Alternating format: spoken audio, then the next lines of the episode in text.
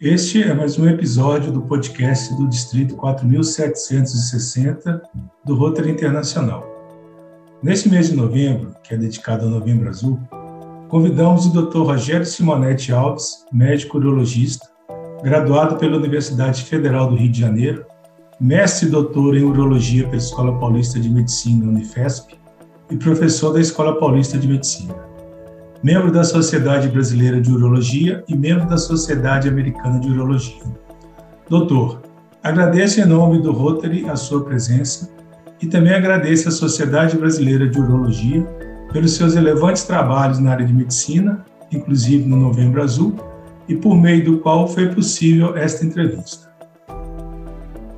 Eu que agradeço, José Lúcio. É, na sua pessoa, quero agradecer a todos os componentes é, do Rotary Clube Distrito 4760 por esse convite, dando oportunidade então à SBU de divulgar o Novembro Azul. Estou à disposição.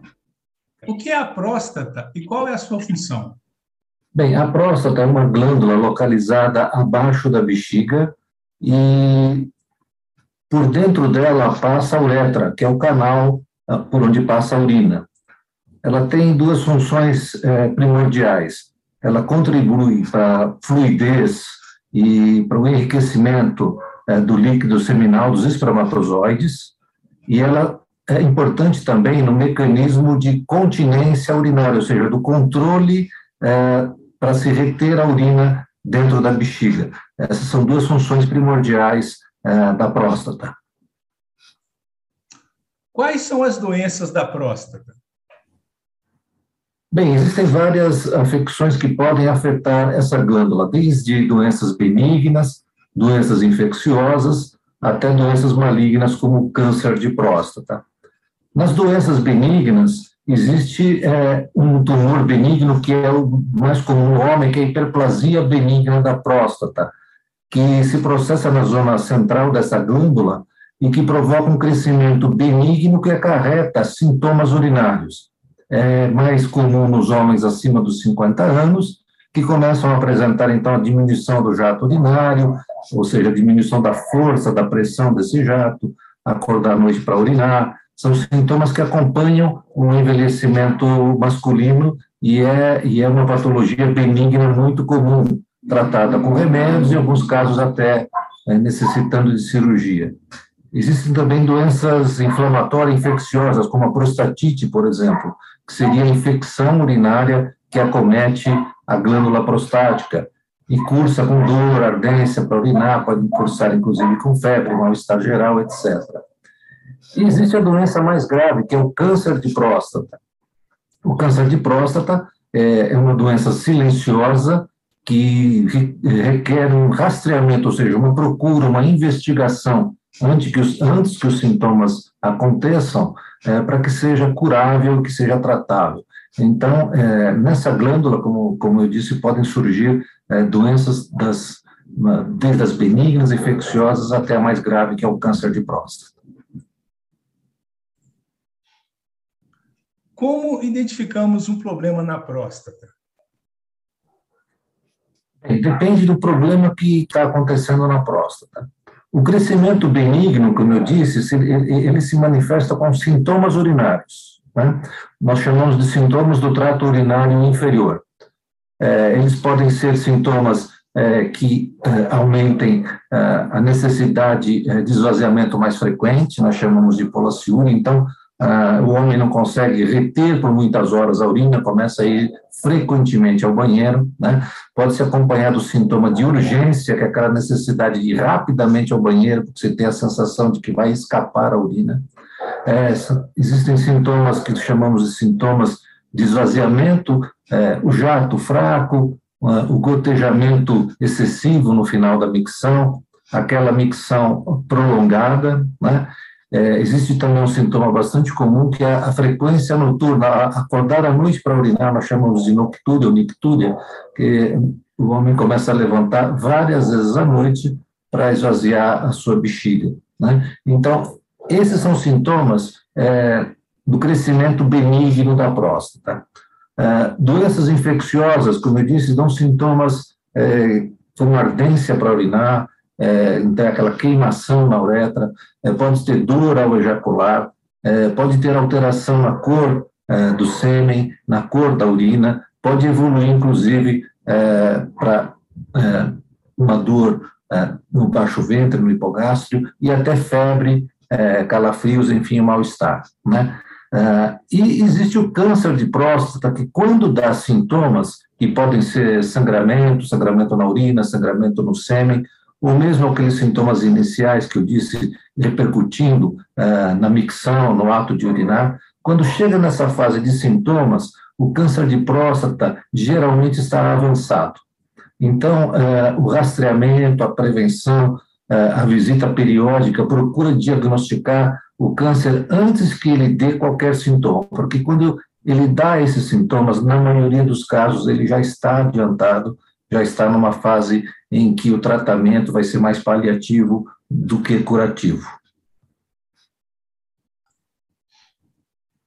O que causa o câncer da próstata?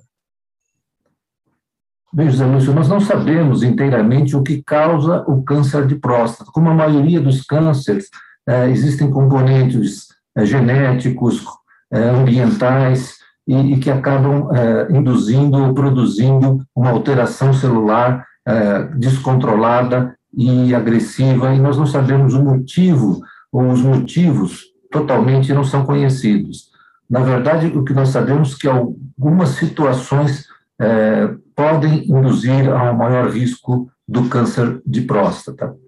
É, basicamente, está ligado a, a hábitos alimentares é, incorretos. Então, pessoas muito obesas têm maior risco, pessoas que ingerem uma quantidade da alimentação excessiva de gordura têm mais risco. E fatores genéticos são bastante importantes, ou seja, quando se tem um familiar é, de primeiro grau que teve câncer de próstata, isso praticamente dobra o risco da pessoa ter um câncer de próstata. Se ele tiver dois familiares, por exemplo, um pai e um irmão com câncer de próstata, praticamente esse risco é seis vezes maior do, do, do, do que o homem que não tem esses fatores de risco. Então, isso, isso é, é, muito determinante. O fator genético é importante. Mas o fator ambiental é, é muito importante também, porque existem estudos mostrando, por exemplo, no Japão, é, é, a, a, dieta ah, mais é, rica em vegetais, menos proteína animal, menos gordurosa, traz uma taxa eh, de câncer de próstata relativamente baixa entre os japoneses. No entanto, os japoneses que migraram para os Estados Unidos praticamente têm o mesmo risco dos próprios ah, americanos, ou seja, o ambiente, a alimentação, a mudança de hábitos leva a um risco eh, potencial importante, eh, e isso foi determinado nesses estudos. Também a, a, a, a, prevalência de câncer de próstata, a incidência de câncer de próstata em países onde a dieta é muito rica é, em calorias e em gorduras animais, elas, ela é mais alta do que em países é, com uma dieta menos rica em gordura, menos, menos é, industrializada, digamos assim. Então, países asiáticos têm um risco menor e países muito frios, como os países do norte da Europa, acabam tendo uma incidência maior. Então, basicamente, o que nós sabemos é isso: riscos relacionados a comportamento, a dieta, e riscos relacionados a fatores genéticos. Isso, isso é importante, mas não existe uma causa é, primordial única que a gente possa apontar que seja a causa do câncer de próstata.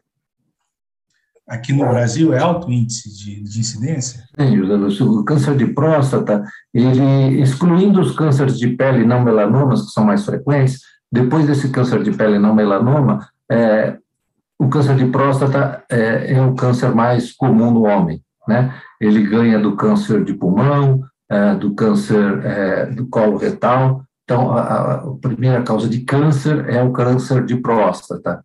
E, e, como eu disse, importante o rastreamento, porque na fase curável ele é assintomático, então ele, ele é bastante prevalente e bastante curável nas fases iniciais, por isso a importância se detectar é, no estágio bastante inicial, a gente chama de doença localizada, doença restrita à glândula, é importante esse diagnóstico precoce, porque ele é muito, ele é muito frequente é, nos homens é o câncer mais frequente, excluindo-se o câncer de pele, não melanoma.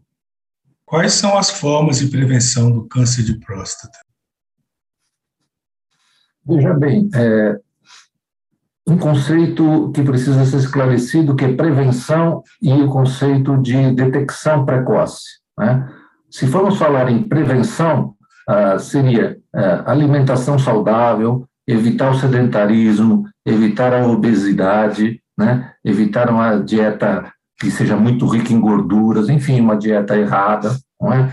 ter uma alimentação saudável, praticar esportes, é, evitar a obesidade, como eu disse. Tudo isso são fatores que podem prevenir uma série de doenças, inclusive diminuir o risco para câncer de próstata. Mas uh, isso não exclui de maneira nenhuma a possibilidade de que ele surja. É? Então, o que nós necessitamos é fazer um diagnóstico precoce, o diagnóstico é, inicial quando ele aparecer.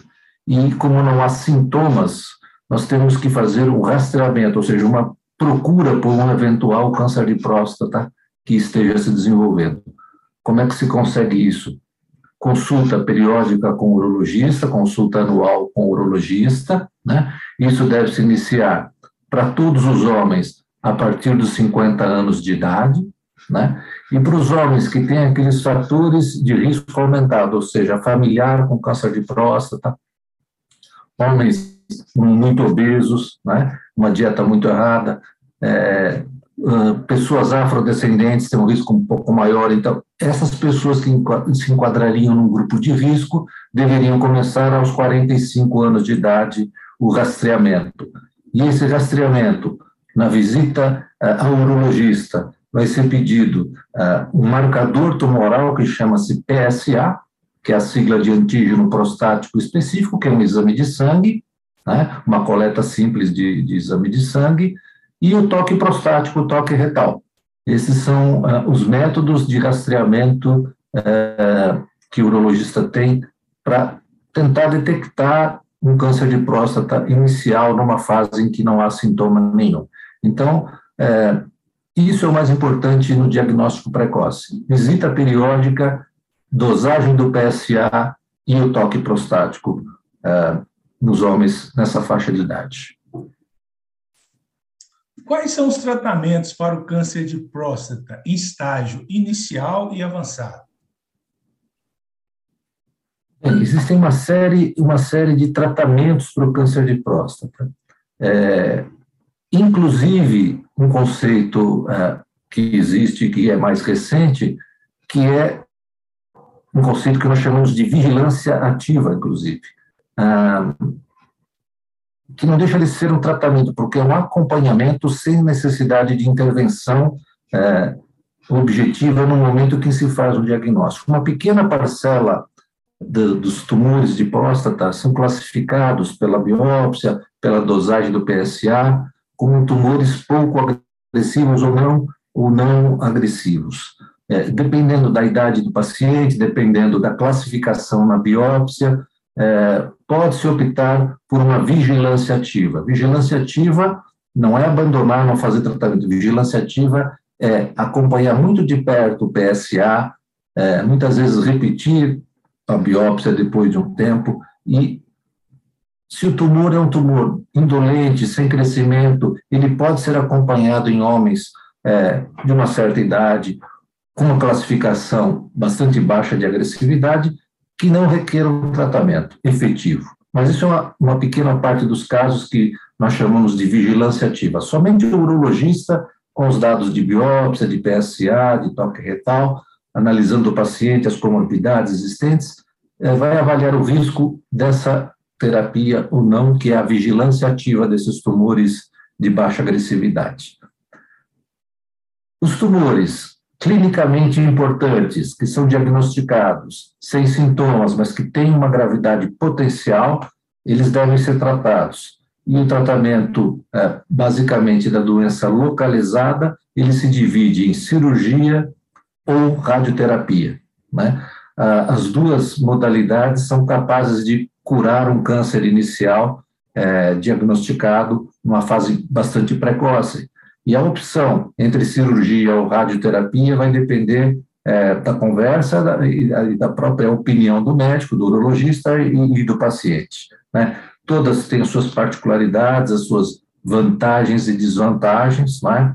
A cirurgia é, evoluiu bastante nos últimos tempos, com o advento da cirurgia robótica. Então, a retirada da próstata, que antes cursava com um certo grau de, como, de, de complicações, como a disfunção erétil, a incontinência urinária, isso vem caindo é, é, de uma maneira bastante importante, mesmo na cirurgia convencional, é, como na cirurgia robótica, são índices bastante aceitáveis dessas complicações. É?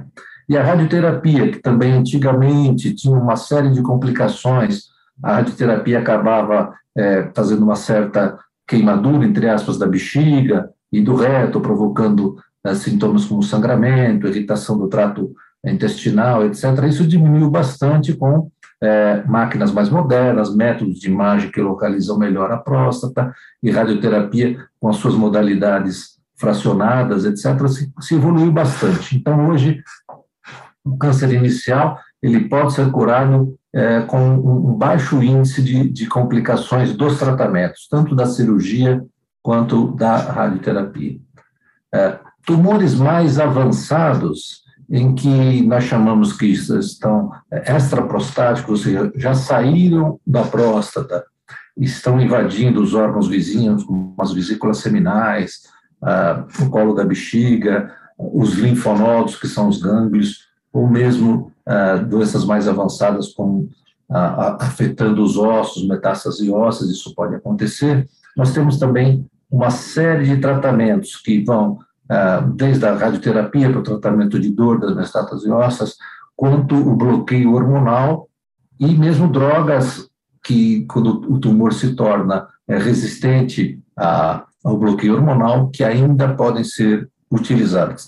De uma maneira geral, isso evoluiu bastante e mesmo homens com a doença mais avançada conseguem uma sobrevida razoável, com uma qualidade de vida razoável, mas a gente já não pode falar em cura, podemos falar em controle da doença com esses tratamentos é, medicamentosos de supressão de hormônio ou mesmo tratamentos mais modernos, quando os tumores se tornam é, hormônio resistentes, como nós chamamos. Então, existe tratamento e é um tratamento ainda é, que dá uma qualidade de vida razoável para esses pacientes. E casos mais avançados, assim, mais importantes, até a, a, quimioterapia também pode ser usada como um tratamento paliativo dessa, dessa doença. Qual a importância do toque retal? Bom, o toque retal, é, ele, ele ficou envolto num preconceito machista né, durante décadas e décadas, que felizmente vai se dissipando, né? com essas campanhas, com como nós estamos fazendo aqui, com essas conversas, esclarecimentos. É, então, todo esse, esse preconceito é, foi diminuindo bastante. Então, hoje os homens é, procuram um urologista e sa, sa, sabem da importância do exame físico, né? o, toque, o toque prostático, o toque digital da próstata, o toque retal, é, é um exame físico e ele é importante, né? A, a próstata, por estar localizada abaixo da bexiga, ela está em íntimo contato com a parede do reto, então, através do toque retal, nós conseguimos palpar a superfície externa da próstata. E 90% dos tumores estão na parte externa, superficial da, próstata. Então, é, é tocável, digamos assim, a maioria dos tumores são tocáveis. Uh, o toque é importante. O PSA é um marcador tumoral hoje em dia mais utilizado como marcador de tumores em geral, mas ele é, não é exclusivo, ele tem que é, ser acompanhado do exame físico. Existe uma parcela de 10 a 20% de tumores prostáticos que são detectados só pelo toque, sem alteração do PSA. Então, o PSA não é um exame definitivo 100% das vezes Agora, quando nós associamos o PSA com o toque prostático, nós temos uma segurança maior no diagnóstico. Né? Então, por exemplo, um PSA que está elevado e ainda existe um nódulo palpável no toque, é muito mais provável que exista realmente um tumor, um câncer de próstata, do que apenas um PSA elevado com um toque normal. Então, as duas coisas são importantes, aumentam as chances de um diagnóstico mais correto, aumentam a indicação de você fazer uma biópsia com maior chance de ter um resultado importante é, sobre, sobre esse problema. Né? Então, o PSA e o toque prostático é muito importante. É, antes da era do PSA, nós só tínhamos o toque prostático, então, obviamente, a sua importância era ainda maior, mas hoje em dia não se pode desprezar a importância do toque prostático. Uh, existem exames que até poderiam substituir o toque prostático, talvez uma ressonância multiparamétrica da próstata, um exame caro, demorado, difícil de ser realizado, é, em, que, em que em todos os lugares, em todas as cidades, é, isso é acessível. Então, o exame físico ainda é importante e crucial.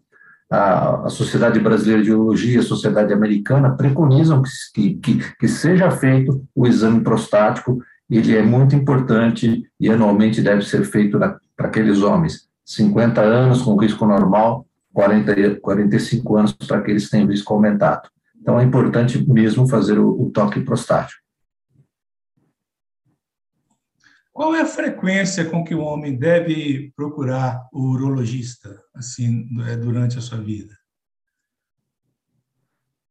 Então, o intervalo para um exame, digamos, ah, normal. Então, o homem que tem uh, um PSA normal, um toque de próstata uh, também normal, ele deve eh, ser reavaliado em 12 meses. Não é? isso, isso é importante.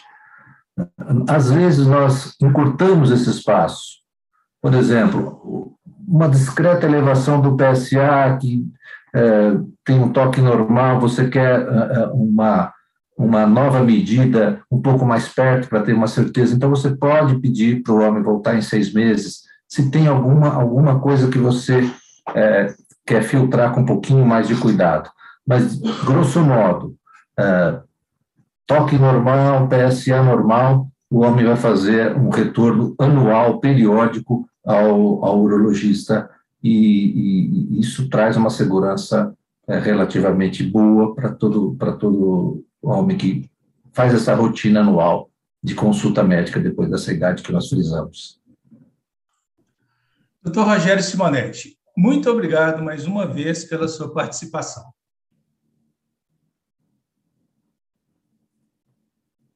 Zé Lúcio, eu queria. Uh, nós temos um levantamento que foi recentemente feito também uh, pela Sociedade Brasileira de Urologia, pelo nosso presidente, Dr. Pompeu, pelo vice-presidente, Dr. Rony, em que nós observamos que durante essa pandemia uma diminuição importante no número de consultas que foram feitas é, pelos pacientes no, no, nos urologistas. Então, de uma maneira geral, todos os pacientes de todas as clínicas é, deixaram de frequentar é, com receio né, da pandemia. Então, isso pode se refletir numa maior é, incidência do câncer de próstata, de diagnóstico de doenças mais avançadas no futuro. Então, essa é uma, uma preocupação é, da Sociedade é, Brasileira de Urologia para que os homens retomem as suas consultas é, periódicas é, que deixaram de fazer eventualmente. Precisam fazer.